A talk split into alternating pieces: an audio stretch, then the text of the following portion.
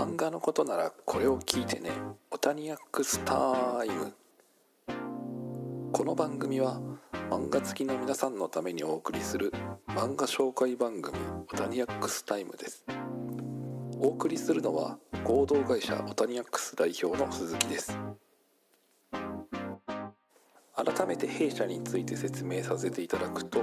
我々は日本の漫画やアニメを海外の漫画アニメファンに向けてテキスト記事や動画等を用いてその魅力を発信する仕事をしております。最近は学生インターンの方にも手伝っていただきながらバンドデシネで有名なフランスに向けても、情報発信を続けております。ただフランス語の難しさには大変悩まされておりまして、えー、私も大学生の頃は第二外国語でフランス語を専攻していたはずなんですが、えー、部活動にばかり精を出してしまったために、えー、単位はギリギリで取得した苦い過去があります。今学生の皆さんは語学ちゃんと勉強してますか？Google 翻訳だったりテクノロジーが進化して、えー、言葉の壁がなくなるのはいつになることかは分かりませんが今、えー、現時点においては、えー、そういったツールに頼るのではなく自分で、えできた方がかなり便利だとは思いますので今この瞬間学んでいる方は是非、え真剣に学んで、え能力を生かしてほしいと思います。第2回目の放送となる今回は小学館から出版されている月刊スピリッツを取り上げて注目作品をご紹介していきたいと思います。取り上げる月刊スピリッツではバーテンダー薬剤師編集者、えー、博物館の学芸員精神科のナース。一方「週刊スピリッツ」の方では弁護士ケースワーカー塾講師などたくさんのお仕事漫画がありますよね。今回ご紹介する漫画は、えー、お仕事漫画ではありませんが「スノーボールアース」という漫画をご紹介したいと思います。個人的には「エヴァンゲリオン」の主人公碇シンジ君との対比で読んでいくとなかなか興味深く思えるんですよね。その理由としてコミックス第1巻の帯に「エヴァンゲリオン」総監督の庵野秀明さんがコメントを寄せていたのも影響しているかもしれません。どんな帯を書いていたかというと大真面目に巨大自立ロボット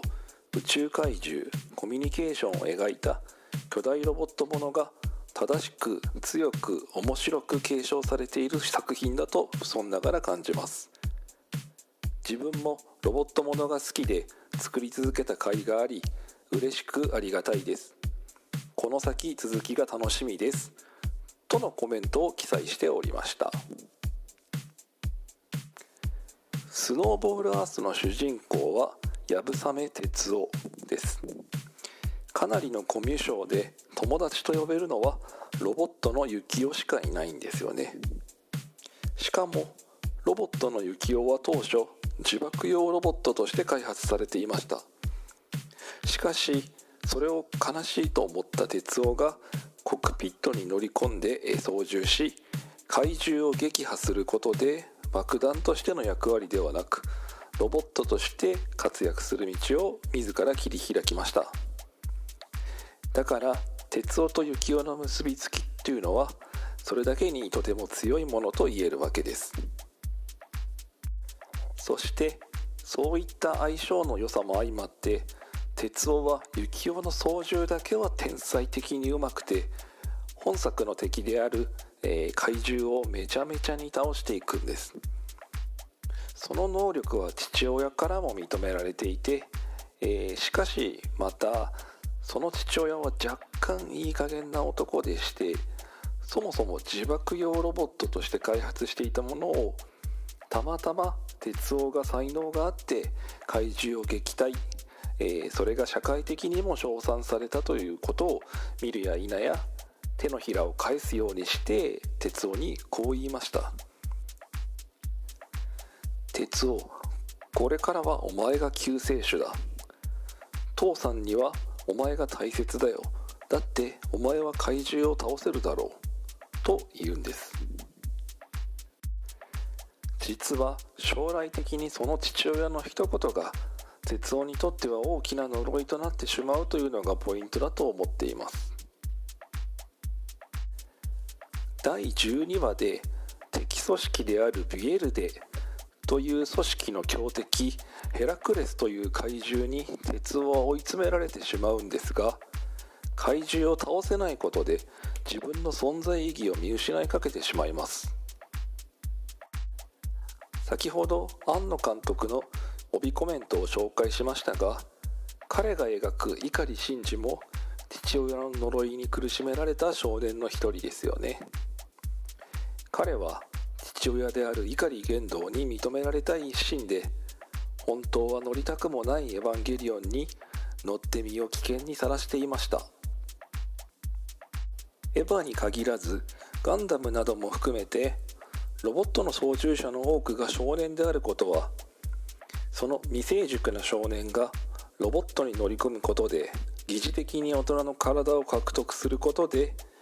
精神的にも大人として振る舞うということは多くの批評家が語っていることですがスノーボールアースにおいてもその点は同様なようです。そしてもう一つコミュニケーションも重要な要素の一つになっていることが確かです。哲夫はありがとう頑張ります。的な言葉さえとっさに出すことができないようなコミュ障として描かれていますが彼にとって話すことであったり言葉というのは非常に大事なものとして描かれています。直近それが象徴的に描かれている場面として第11話で敵であるビュエルデの大佐と会話をするシーンがあります。彼は勇気を振り絞って大佐との交渉に臨むのですが敵意むき出しの言葉を返され、えー、まさに彼は心を折られてしまうんです。幸男の損傷も大きく哲夫の精神もボロボロになり幸男は調子に乗って会話なんてするんじゃなかったと激しく後悔して泣き崩れてしまいます。ロボットの幸男は